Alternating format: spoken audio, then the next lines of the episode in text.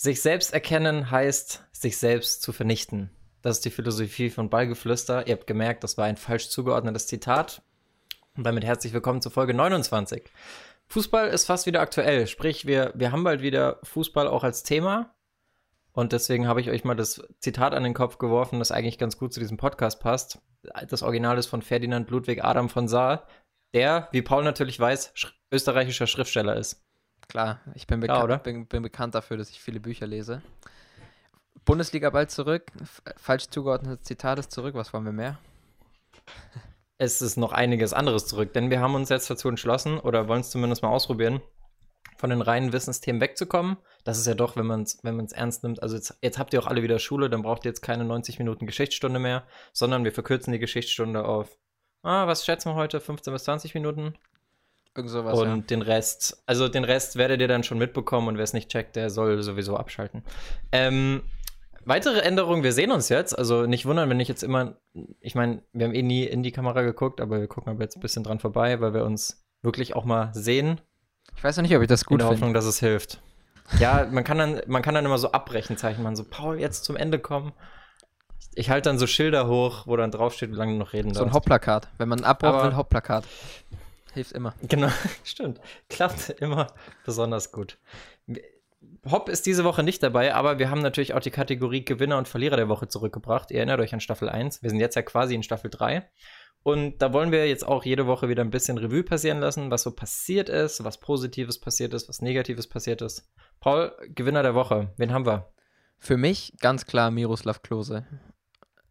Wurde jetzt befördert zum Co-Trainer bei den Bayern für die nächste Saison. Oder ist es für die nächste Saison oder ab, ja doch bestimmt ab für die nächste Saison. Gute Frage. Ähm, ja, für mich, ich könnte mir super gut vorstellen, dass er ein guter Trainer wird und das, das ist einfach ein sympathischer Typ, so dem würde ich es einfach gönnen.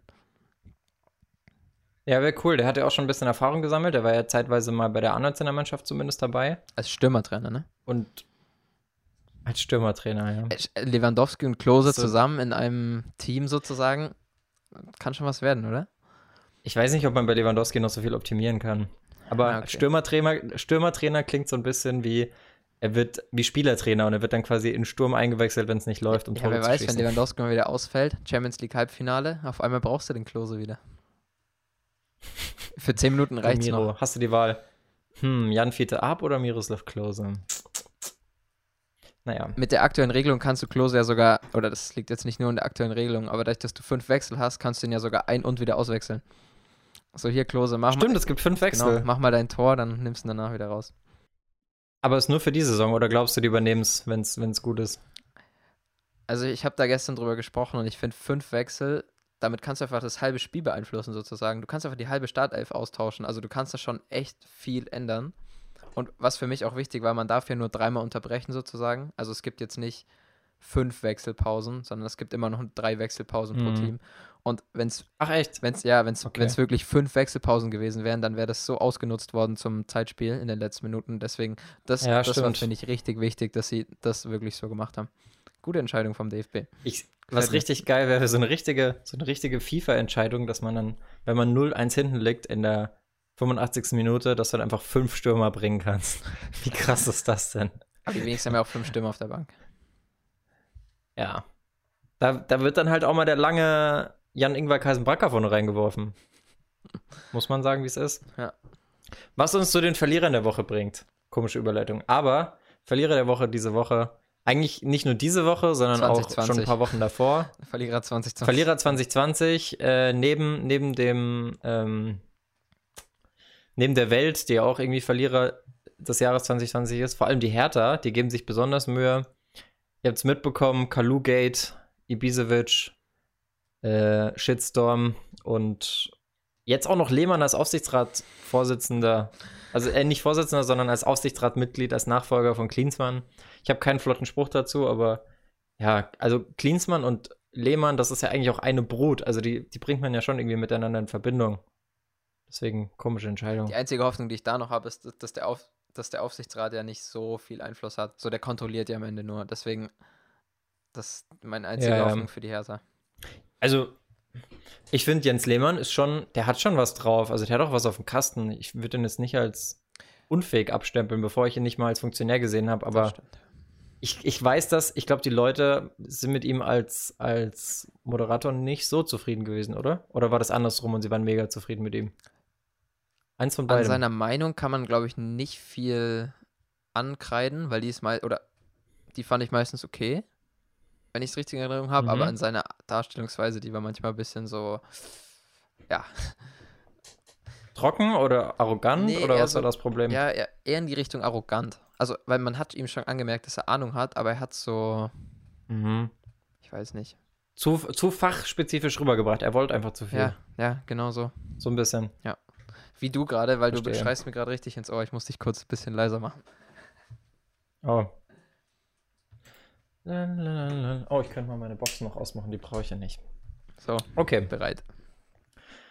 bereit. Bist du auch bereit für eine weitere neue Kategorie, die da wäre? Zum Einstieg was Lockeres, bevor wir uns dann mit dem Thema des Tages, das ihr alle schon in der Überschrift erkennt, nehme ich mal an, auseinandersetzen. Underrated, overrated Players. Zum jetzigen Zeitpunkt, sprich, kann sich morgen ändern, aber Prinzip ist so, ich werfe dir jetzt fünf Namen hin, fünf Spieler, aktiv, kann aber auch sein, dass sie schon ihre Karriere beendet haben und du musst dann sagen, ob du die zum jetzigen Zeitpunkt eher als underrated oder als overrated darstellen würdest. Du kannst auch, wenn es wirklich gar keine Tendenz gibt, auch sagen, ja, wird schon irgendwie richtig dargestellt. Okay, also das gibt es auch als Option, dass ich sage, nö, ist eigentlich okay. Ungern, also ungern, ich würde sagen, einmal pro fünf Spieler darfst du es machen. Öfter nicht, weil sonst sagst du es zu oft. Okay. Und interessant finde ich bei dem Format vor allem ähm, nicht nur, dass es sich bei aktiven Spielern ständig ändert, weil die ja ständig auch noch spielen und sich die Meinung dazu ändert, sondern auch bei Spielern, die ihre Karriere beendet haben, kann sich ja ändern. Weil overrated heißt ja im Prinzip nur, er wird besser dargestellt, als er ist. Und underrated ist ja nur, er wird schlechter dargestellt, als er ist. Es kann ja trotzdem sein, dass ein Pelé heute underrated ist und morgen overrated. Und das finde ich eigentlich ganz interessant an der Sache. Es kann, es kann auch irgendwie voll schnell sein. Ich hoffe, dass ich dir jetzt kein Beispiel wegnehme, aber wenn ein Spieler halt eine schlechte Performance hat, sozusagen, oder das hat wegen mir zwei Wochen schlecht spielt, dann ist er auf einmal ein underrateder Spieler, der eigentlich mehr Respekt verdient hätte, aber aufgrund seiner letzten Leistungen dann eben ein bisschen underrated wird, zum Beispiel. Oder der Hm, ist zu schnell hochge der auch zu schnell hochgehypt wird wegen mir in die andere Richtung, wenn er auf einmal gut spielt. Ja, das ist, das ist, finde ich, eindeutiger, weil andersrum, nur weil ein Spieler mehr kann, aber trotzdem, wenn er schlechte Leistung zeigt, ist er ja trotzdem dann, also da kannst du ja trotzdem sagen, er ist, er ist nicht underrated, weil er spielt ja gerade wirklich scheiße. Aber underrated ist für mich eigentlich, ein Spieler wird schlechter dargestellt, als er gerade im Moment ist. Also es geht immer um die aktuelle Form. Fangen wir Ja, an. fangen wir einfach an. Man merkt es schon. Gut, aktuelle, aktuelle Form ist eh schwierig, weil Coronavirus, aber du kannst ja auf das, wie du es gerade so empfinden würdest, eingehen. Warum Wenn es nicht 100% akkurat Die ist, ist dann egal. Färöerinseln haben wieder angefangen, jetzt habe ich vorhin gesehen. Ja, da habe ich auch drei Spieler von denen auf der Liste, nämlich erster Akteur, Deli Alli. Overrated. Overrated oder overrated? Ja. Okay. Willst du es begründen oder wenn du willst, darfst du es begründen, wenn nicht, einfach Er stehen zeigt lassen. ab und zu gute Leistungen und ich würde ihn immer noch immer eine Stufe über Jesse Lingard stellen, aber für mich ist er trotzdem ein bisschen Wow. overrated. Ja, verstehe ich. Leonardo Bittencourt, Underrated. Geiler Spieler. Ja. ja, bin ich bei dir. Ähm, hat halt auch irgendwie nicht genug aus seinem Potenzial gemacht. Ist halt ein Spieler, also ich fand es ein bisschen schade, dass es bei Dortmund damals nicht geschafft hat, war vielleicht ein Tick zu früh und auch zu einer Zeit, wo Dortmund halt wirklich zu erfolgreich war. Ich glaube, hätte er sich mal von Cottbus irgendwie eine, eine Zwischenstation gesucht, wie, wie ein Lars Stindl zum Beispiel, über Hannover nach Gladbach oder so, dann, dann sähe das wahrscheinlich auch deutlich besser heute für ihn aus. Und wir hätten einen weiteren starken Nationalspieler, könnte ich mir vorstellen. Frankie de Jong. Perfekt eingeschätzt. Also, ja. Der ist im Hype, aber zu Recht. Okay. Dries Mertens. Underrated. Ist bald ver äh, vertragsfrei, ne? Ablösefrei. Mm, ja, wäre schon geil, wenn er in die Bundesliga kommt. Also, Ich sehe den echt aber nur bei einem, ich sehe den, also ich sehe den nicht mal bei Leverkusen oder Gladbach, ich sehe den eigentlich nur bei Dortmund oder Bayern. Schalke vielleicht noch. aber Schalke, ja. schwierig. Die Fans träumen ein bisschen von. Ja, aber Passt auch ein schwierig. bisschen zum neuen Stil unter Wagner, aber ich kann es mir eigentlich auch nicht vorstellen, dass er nach Schalke geht. Nee, ich glaube, eher geht er entweder zurück in die Heimat oder über den Teich. letzt, letzter Spieler für heute. Passend zum Thema. Jens Lehmann. Als Spieler. Als Spieler. Okay, da kann ich ja keine Meinung zu haben. Ich habe ihn im, im Elfmeterschießen gesehen. Mehr habe ich doch nicht gesehen. Okay, 2008 noch ein bisschen. ich würde sagen. Keine Ahnung. Ja. Dann, dann nehme ich es dir ab. Also ich würde sagen, in Deutschland underrated zu seiner aktiven Zeit, weil damals noch nicht so viel Premier League-Übertragungen waren. Und ich meine, er war ja bei Arsenal schon Stammspieler, war da im Champions League-Finale. Und vor allem war bei einem englischen, damals noch Topverein Stammspieler, äh, zu einer Zeit, in der noch nicht viele deutsche Spieler in anderen großen Ligen gespielt haben. Das war ja eher ein Novum. Also da war er wirklich ein Exot, wenn man so will. Klingt logisch, ja? Ja. Kann ich dir nur so abkaufen. Gut, gut ab. Ich hätte jetzt auch weiß Gott was erzählen können. Ja, Habe ich vielleicht stimmt. auch. So, dann hast du jetzt für heute wieder, ich bin, ich habe ein schlechtes Gewissen, weil ich wieder keine Hausaufgaben gemacht habe, aber Paul hat heute wieder ein Thema vorbereitet, wie letzte Folge. Ähm, in den letzten Kommentaren stand ja, Tim, wenn, wenn du nichts vorbereitest, redest du immer so viel Schwachsinn. Ich hoffe, das ist heute anders. Äh, Paul, was hast du für uns vorbereitet? Der Aufstieg, oder eigentlich ist es Ab- und Wiederaufstieg von Sheffield United. Äh, also quasi die Achterbahnfahrt von Sheffield United. Ja, genau. Wenn man im Deutschen gewandter ist, dann formuliert man das so. Wenn nicht, dann halt so wie ich. Deswegen äh, äh, hab, ja. Also Sheffield 2007 abgestiegen aus der Premier League und danach ein bisschen in so eine Abwärtsspirale gekommen. Über mehrere Jahre, eigentlich bis 2016 hin, sind sie dann bis in die dritte Liga sogar abgestiegen. Und wenn wir sie jetzt heute kennen, dieses Jahr in der Premier League sind sie aktuell, wenn sie ein Nachholspiel gewinnen, auf Platz 5 wenn City dann noch von der Champions League disqualifiziert wird, sind sie mit dabei bei den in der Champions League nächstes Jahr. Ein bisschen wie Atalanta dieses Jahr. Das wäre richtig krass. Aber Atalanta war doch, waren die auch von unten gekommen? Nee, aber jetzt nee, ne? nicht so extrem. Von der, von der Größenordnung. Mhm. Also war trotzdem eine Überraschung. Ist krass. ist krass. Mit dem Unterschied, dass man bei Atalanta zumindest zwei Spieler regelmäßig in FIFA sieht, aber bei, bei, bei Sheffield, also da, ich spiele zwar seit Weihnachten kein FIFA mehr, aber die haben jetzt nicht den einen herausragenden Spieler, wie es jetzt vielleicht ein Alejandro Gomez bei Atalanta ist, oder? Ich habe mir einfach mal den Kader angeschaut bei Sheffield als allererstes und da war halt wirklich, ich mhm. kannte Retzos von Leverkusen, der ist von Leverkusen ausgeliehen, der ist so, hat bei Leverkusen. Den kenne ich auch aus der Bundesliga. Der hat bei Leverkusen halt nicht so richtig eine Rolle gespielt. Dann kennt man Jagelka von Everton. Der hat bei Sheffield mhm. damals angefangen und ist da jetzt halt wieder zurückgekehrt, aber spielt eigentlich kaum noch eine Rolle. Und dann kannte ich noch Jack. Ah, der ist auch schon, der ist auch schon alt. Der ist auch ja, schon ja, 36 alt. oder so. Dann kenne ich noch Jack Rodwell von City und Sunderland. Den kennt man immer noch. Ja. Er hat eigentlich auch nicht so richtig was gerissen. Und ich weiß nicht, ob du den kennst. Ich kenne den noch von meinen FIFA-Karrieren bei FIFA 16, 17 und so weiter. Zivkovic. Zivkovic. Ja, damals ja, von, hatte ich auch von Ajax, Ajax und Willem Tilburg. Aber sonst kannte ich dort und an sich absolut niemanden. Mittlerweile ist er Leihspieler von Changchun Yatai, also Rikairo Zivkovic. Ja, der war damals nach China gegangen. Krass. Dann, ja. Der war damals ein krasses Talent bei Ajax. Ja.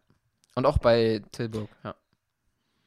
Ich glaube, den Spieler mit, den habe ich, glaube ich, bei unserer einzigen Folge ähm, Stadtland Club damals bei FIFA benutzt.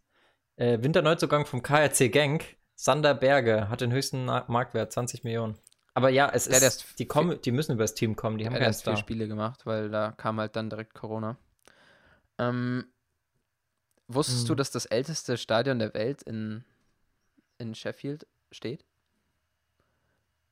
Bro nee. Die Bromall Lane. Krass. Ja, das ist das äh, ist das ein älteste Stadion der Welt. Erstmal für so Geografie-Noobs wie mich, ist Sheffield eine eigene Stadt oder ist es wieder ein Stadtteil von London? Nee, nee, nee. Sheffield ist in Nordengland. Also ist schon. Äh, ah, ist es bei Manchester und grade. Leeds und Liverpool und so da oben. Also da, wo es nicht so schön ist. was die Städte angeht. Also Liverpool und, und Manchester, die es, sind jetzt nicht so attraktiv. Es war früher auch eine Arbeiterstadt.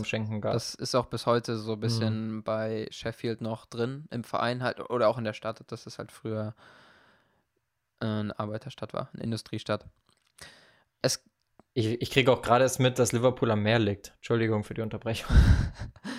ähm, die haben bestimmt einen Hafen. Um die wichtigen Fakten mal aufzuzählen. Äh, 2016 kam dann der Trainer, der bis heute noch Trainer ist, Chris Wilder und Alan Knill kamen von einem noch kleineren Verein und haben den Verein in der dritten Liga übernommen. Und mit den beiden ging es dann so richtig los, dass sie wieder zur alten Glo, wie sagt man? Zur alter Stärke. Zur alter Stärke, sagt man am besten, äh, zurückgefunden haben. Ja, die beiden sind ein überragendes Trainer-Du, die auch sehr innovativ unterwegs sind. Zum Beispiel spielen die mit Mhm. überlaufenden Innenverteidigern, was auch immer man sich darunter vorstellen.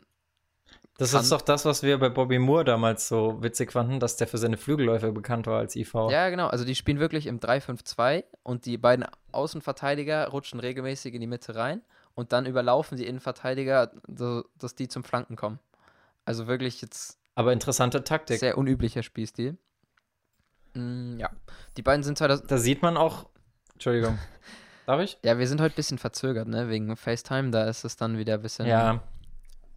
Ich wollte noch anmerken, ähm, das ist ja auch eine Taktik, die durchaus Sinn macht, wenn man so hybrid einsetzbare Verteidiger hat, wie jetzt ein Alaba, der innen und außen spielen kann, oder bei City einen Kai Walker, der innen und außen spielen kann. Das Ja, ist ja dann echt eine geile Taktik, weil der Fußball muss sich ja auch immer weiterentwickeln und immer neue, neue Taktiken erfinden, zumindest bis die alten Taktiken so in Vergessenheit geraten, dass man die wieder nutzen kann. Aber du kannst ja nicht immer Schema F spielen. Das funktioniert ja nicht. Ich würde jetzt die Sheffield-Verteidiger nicht mit Walker und so weiter vergleichen, aber also ich kannte sie nicht mehr vom Namen. Jack O'Connell, Chris Basham und John Egan. Also vielleicht schon mal gehört, aber Mhm. mehr auch nicht. Und die drei sind mehr oder weniger, also bis auf Egan, der kam erst 2018, aber die anderen beiden sind da, seitdem 2016 dann Chris Wilder kam. Und ja, die waren immer so ein bisschen der Kern der Mannschaft. Zumindest was die Defensive anging.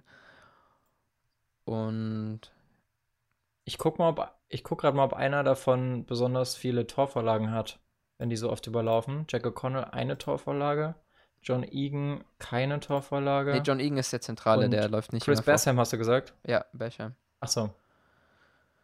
Basham auch keine Torvorlage. Also scheint, das würden sie eher den Spielaufbau dann machen. Ja, die machen den von, ja, so richtig.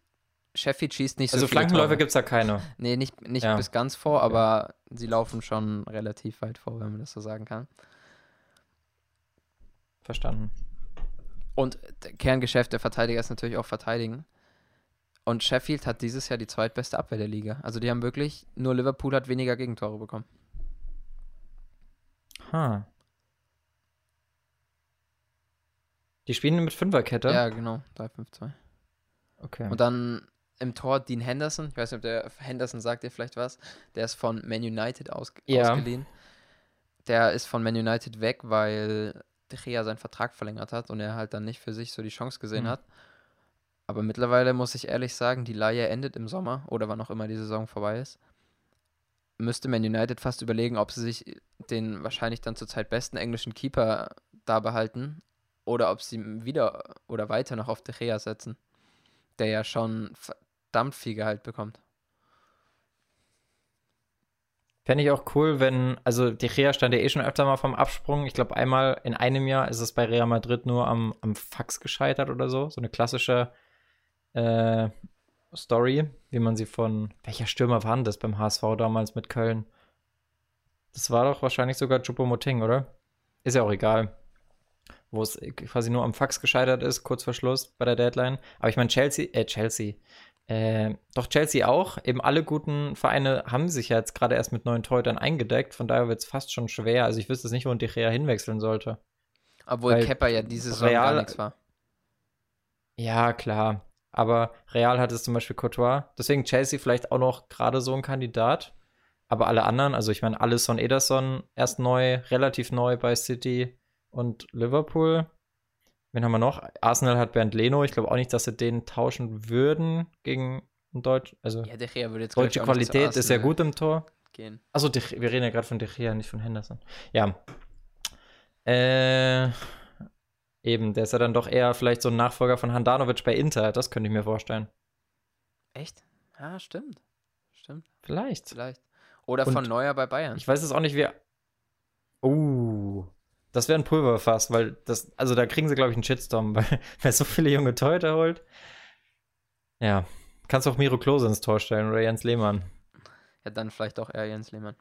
Auf jeden Fall, die, die beiden haben übernommen und sind Mhm. direkt in der ersten Saison wieder in die äh, Championship aufgestiegen, also in die zweite englische Liga. Und in den Jahren wurde dann mehr oder weniger der Grundstein gelegt. Also die haben viele Spieler, die jetzt heute noch dort spielen, sind schon in der Zeit gekommen. Auch zum Beispiel die Spieler, die dieses Jahr, alle Spieler, die dieses Jahr für Sheffield über 20 Spiele gemacht haben, haben zusammen nur 8 Millionen gekostet. Was halt Geil. also die waren echt, was Transfers angeht, waren, haben die sich immer mit britischen oder mit irischen Spielern verstärkt, die entweder kurz vor Vertragsende waren, die sogar gar keinen Vertrag mehr hatten, also ablösefrei waren so und die Spieler haben die immer geholt und die haben eigentlich fast immer funktioniert. Aber genau so muss das auch machen. Also, das ist auch so ein bisschen die Hoffnung, finde ich, wenn man sich ähm, so einen Neuanfang vorstellt, wenn man jetzt Fan von einem Drittligaverein ist. Also, ich kenne das ja selber als KSC-Fan. Wenn der Verein in die dritte Liga absteigt, ist es immer eine Chance für einen Neuanfang. Oder gerade bei einem Verein, der nicht in die dritte Liga gehört, sollte es ein Neuanfang werden. Und das gibt es immer wieder. Also, das habe ich da bei uns auch beobachtet. Wir, haben, wir sind 2012 zum Beispiel abgestiegen in die dritte Liga, haben dann das Gerüst gebildet und sind mit dem gleichen Gerüst fast in die Bundesliga aufgestiegen. Und dann hat sich halt wieder zerschlagen, weil es halt nicht geklappt hat. Und dann musst du wieder von vorne aufbauen. Und das ist, glaube ich, oft bei kleinen Vereinen so. Die haben dann so ein Gerüst, dann funktioniert's, wie jetzt bei Sheffield. Aber wenn die jetzt entweder, ich meine, ich sehe gerade, der eine Verteidiger oder zwei von den drei Verteidigern sind schon, nee, nur einer ist über 30, die anderen sind 26, 27. Lass einen davon noch weggekauft werden. Einer in einer wird zu alt, einer wird weggekauft und schon hast du da auch wieder Probleme, musst vielleicht wieder von Null anfangen. Und da, da musst du echt gutes Händchen haben und auch ein bisschen Glück, dass es dann wieder so funktioniert. Ja, da habe ich aber die Hoffnung und deswegen, nachdem ich das recherchiert habe, ich werde auf jeden Fall Sheffield verfolgen. Es war schon, also meine Fußballromantiker-Seite hat sich ein bisschen verliebt in Sheffield, äh, weil der Trainer auch einfach so geil ist. Äh, Das ist Chris Wilder, der hat selber früher bei Sheffield gespielt, war Balljunge bei Sheffield und so weiter und hat dann bei, ich glaube, Oxford und Northampton Town, die hat er jeweils, da mit den beiden Vereinen hat er auch jeweils einen Aufstieg gefeiert. Und dann kommt er wieder zu seinem Heimatverein zurück und bildet da innerhalb von, wie viele Jahre sind es jetzt? Vier Jahren ungefähr. Schafft das von der dritten in die erste Liga aufzusteigen und da jetzt äh, die Champions League anzugreifen. Ich glaube, du merkst es schon ein bisschen. Äh, ich gerate etwas ins Schwärmen. Ja, ist krass, aber verstehe ich auch, weil, also ich finde auch Sheffield, die haben ein cooles Logo, die haben eigentlich alles, was man will. Und wie du schon sagst, als Fußballromantiker willst du da halt auch, dass die so bleiben. Also, ich, ich habe auch ein bisschen die Hoffnung, also die, da sehe ich auch die Chance zu dem, was ich gerade gesagt habe mit diesen Generationen. Gerade beim jetzigen Markt, wenn du dich dann nicht unter Wert verkaufst und von mir aus schon zwei, drei Leistungsträger abgibst, aber zu horrenden Preisen, dann hast du eigentlich die Chance, wenn du dann gut nachinvestierst, äh, dich oben oder zumindest im Mittelfeld der Premier League zu etablieren. Ich meine, oben ist, sind wir ehrlich, unrealistisch.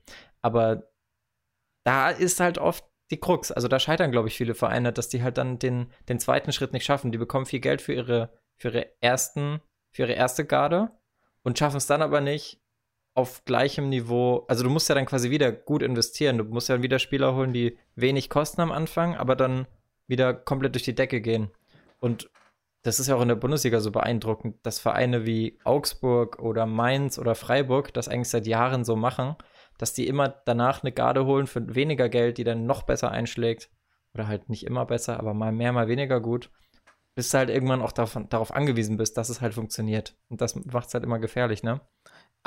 Da denke ich, ist ein bisschen die Stärke bei Sheffield und zwar, die einzelnen Spieler sind einfach nicht so überragend. Also zum Beispiel setzt der Trainer auch viel auf, äh, wo habe ich den Namen? Ah, jetzt muss ich kurz raussuchen. Mm. Einer der beiden Stürmer, ah hier, Mick Goldrick, der hat diese Saison noch kein Tor erzielt, hat letzte Saison 15 Tore geschossen und ist trotzdem dieses Jahr einer der wichtigsten Spieler, einfach weil er in diesem System so gut ackert und so weiter, was man auch oft über Burgstaller vielleicht sagt. Und der hat aber trotzdem dieses Jahr noch 16 oder 17 Spiele, denke ich, von Anfang an gemacht. Krass. Also, das ist halt so, was ich damit eigentlich sagen will, die einzelnen Spieler bei Sheffield, der beste Torjäger hat auch nur fünf Tore. Äh, Lies, Mhm. Lies Mousset. Wer ist das? Lies Mousset, der ist vor der Saison aus äh, Bournemouth gekommen. Und Ah ja, sehe ich gerade. also die einzelnen Spieler sind wirklich nicht so überragend. Gut, Skanderberg ist natürlich jetzt schon 20 Millionen haben sie für den bezahlt. Aber die einzelnen Spieler an sich sind eigentlich nicht so interessant, denke ich, für andere Vereine. Und dadurch, dass du dann viele Spieler hast, zum Beispiel haben sie noch einen, so einen richtig alten Stürmer, der äh, Brian heißt der. Der Kapitän, ja, ne? genau. Der hatte. Ah, nee, das ist Billy, Billy Sharp, ist, glaube ich, der Kapitän. Ah ja, ich, ich meinte Billy Sharp. Ich habe Namen verdreht.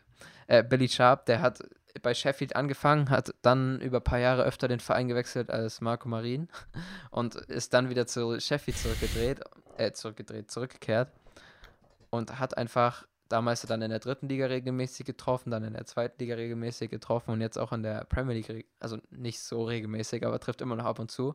Und solche Leute, die halten das einfach zusammen, ohne dass sie jetzt die besten Einzelspieler vielleicht sind. Finde ich krass. Ich finde sowieso immer cool, wenn Stürmer Kapitän sind, weil das siehst du auch nicht mehr so oft. Weil du das Spiel nicht vor dir hast. Hast du eigentlich echt selten. Und das macht eigentlich dann immer schon, ist immer ein Zeichen dafür, dass die einen überragenden Leader da vorne drin haben. Stimmt, ja. Also einen, mit dem man sich so komplett identifizieren kann. Genau. Hat Sheffield einen Investor? Also mittlerweile haben sie auch einen Besitzer, einen, ich denke, Saudi-Arabien war der, aber da hat in der Premier League jeder einen. Also, die haben schon Spiel mit deutlich weniger Budget als andere Vereine in der Premier League. Da ist jede Woche, da ist jede Woche Abu Dhabi. Einfach stillschweigen, oder? Gut. Hast du noch was? Ja, ansonsten an sich ist die Geschichte nichts wirklich Besonderes, aber mir gefällt die Herangehensweise, mir gefällt, dass, dass die vielleicht auch eine relativ vielversprechende Zukunft haben. Also, wenn dieser Skander Berger, der hat jetzt nur vier Spiele gemacht, aber der ist ja schon auch ein Talent. 22 ist der, denke ich, erst. Wenn du da noch ein, zwei im Sommer wegen mir dazu holst und da äh, die Alten ersetzen kannst, die jetzt dann eben in den nächsten Jahren aufhören werden, dann warum nicht? Ähnlich wie Leicester dann auch oben etablieren. Ja, klingt, klingt auf jeden Fall nach einem guten Plan. Frage an die Community. Was glaubt ihr? Schafft es Sheffield United, sich langfristig oben zu etablieren? Schreibt es uns gerne in die Kommentare. Äh, wir sind positiv, beziehungsweise Paul ist ja jetzt auch Fanboy. Ich sehe nächste Woche schon den Sheffield-Schal über seinem Kopf ranken. Ja, die roten Farben habe ich schon. Und dann, dann eben. Ah, deswegen auch rot-schwarz mit dem Fernseher, genau. ich verstehe. Ja, ich, ich, ich halte es mehr mit äh, Blau-Gold. Fällt mir nur kein Verein zu ein. Fast KST. Fast, bis auf das Gold. Das ist bei uns eher Kupfer. Vom Wert. Das ist auch, KSC ist der erste, da können wir auch noch kurz drüber reden. Das ist der erste Verein, der extrem offensiv mit einer Planinsolvenz umgegangen ist. Das ist ja auch so ein Thema, das durch die Medien gegeistert ist. Ähm, hast du dich damit beschäftigt? Kannst du dazu, hast du dazu eine Meinung?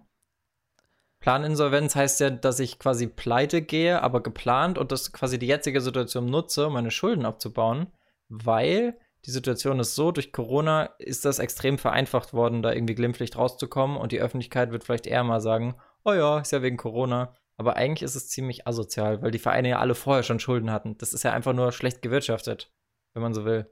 Ich denke, da kann ich gar nicht mehr sagen als du. Also das wird aber jetzt nicht nur bei Vereinen passieren, dass die sagen, ja, unsere Zahlen sind so eingebrochen wegen Corona, sondern ich weiß nicht, keine Ahnung, war Pianos jetzt pleite gegangen. Das ist ja vielleicht, die schieben es jetzt ja. auch auf Corona, aber das, der Fehler an sich liegt ja wahrscheinlich nicht. Bei den Käfern im Salat. Eher da als bei der Fledermaus in China. Ja, ich muss auch sagen, ich bin extrem enttäuscht trotzdem, wie, wie schlecht eigentlich Vereine wirtschaften. Also wenn man hört, dass ein Verein wie Schalke kurz vorm Ruinstand wegen Corona. Das kann eigentlich nicht sein, weil ich habe Freunde, die haben Startups, also wirklich gerade ein Business gegründet von einem halben Jahr oder so. Die haben Rücklagen, die machen sich keine Sorgen. Also die haben wirklich konservativ auch Geld ausgegeben, haben geguckt, dass alles so läuft, wie es laufen soll. Dann hast du da so einen Verein, den gibt es seit 1900 irgendwas oder 1800 irgendwas. Und die, die Vereine kriegen es nicht auf die Kette. Klar, die zahlen, ihren, die zahlen auch viel, aber es ist doch so viel Geld und, im Business, da musst du doch auch mal irgendwie Rücklagen haben. Oder ich finde, das ist halt, ich habe da sogar irgendwo Verständnis für, weil jetzt mal, wenn du einfach, nehmen wir direkt Schalke als Beispiel, der Verein hatte einmal Erfolg und dann lässt der Erfolg vielleicht ein bisschen nach und was probierst du dann? Deine Reserven zu nutzen, um den Erfolg wieder irgendwie herzustellen. Aber dann, dann ja. klappt es vielleicht nur so lala und dann sind deine Reserven weg und du kannst eh nur gerade so den Erfolg halten. Jetzt war Schalke in den letzten Jahren ja auch mal hot, mal flop. Und deswegen kann ich mir das, ich finde es eigentlich verständl äh, verständlich. Und irgendwie habe ich auch damit gerechnet, dass die Vereine nicht so viel Rücklagen haben, weil alles eben so auf extrem kurzfristigen Erfolg ausgelegt ist. Also, weil, wenn ich langfristig denken würde, würde ich ja nicht jeden Trainer nach so und so viel Spielen direkt rauswerfen. Wenn ich, wenn ich wirklich nicht an Ja. den Erfolg für morgen denken würde, dann würde ich den Trainer vielleicht noch länger halten und aber auch vielleicht mit meinen Millionen anders umgehen. Es ist viele. Aber also ich würde, ich will nur sagen, ich würde genauso naiv handeln, wahrscheinlich für den kurzfristigen Wahrscheinlich. Erfolg. Wir kennen es alle vom, Karriere, vom Karrieremodus. Ja. Da will auch jeder die Finanzspritze haben. Ja, also, keine Ahnung, ich finde, damit war irgendwie zu rechnen beim Fußball, dadurch, dass es halt so schnelllebig ist und jeder Verein, der halt einmal, Überhitzte Gehälter. genau, jeder Verein, der halt einmal Erfolg hatte und wo der dann wieder ein bisschen nachgelassen hat, da habe ich das Gefühl, ist beim KST doch genau das Gleiche. Die waren auch in der Bundesliga und dann gehen sie runter und dann haben sie wahrscheinlich auch probiert, ihre Reserven vielleicht, also vielleicht hatten sie da schon keine, aber vielleicht, wenn sie ein bisschen was hatten, haben sie die vielleicht genutzt, um den Kader wieder aufzufrischen, um wieder anzugreifen. Ich glaube, ähm, gerade so größere Vereine, also Karlsruhe ist jetzt ein schlechtes Beispiel, aber so Vereine wie Stuttgart, Hamburg und Hannover, die, sage ich mal, wenn sie absteigen, schon auch gleich das Ziel wieder Aufstieg haben. Die, die können sich dann meistens eine Saison, also das war bei uns so, als wir beim KSC, als wir in die dritte Liga abgestiegen sind, du leistest dir eine Saison, wo du wirklich noch Zweitligagehälter zahlst, weil du ja auch noch irgendwie dann ein paar Rücklagen hast und sagst, okay, ich gehe jetzt das Risiko in der Hoffnung, gleich wieder aufzusteigen. Aber wenn es dann nicht klappt, dann ist es schwierig im zweiten Jahr. Aber Also ich glaube, auch der HSV hat ein bisschen den Geldhahn zugedreht im zweiten Jahr, oder? kann ich, ja, muss ja eigentlich so sein. Aber das ist ja, Ich auch nicht, ist auch egal, weil ist ja der HSV. das ist ja beim KSC dann aber genau das gleiche, bloß eine Stufe drunter. Und ich denke, so ist es im Fußball halt immer. Klar. Und- Ich meine, der Ansatz jetzt mal wirklich ganz logisch gedacht.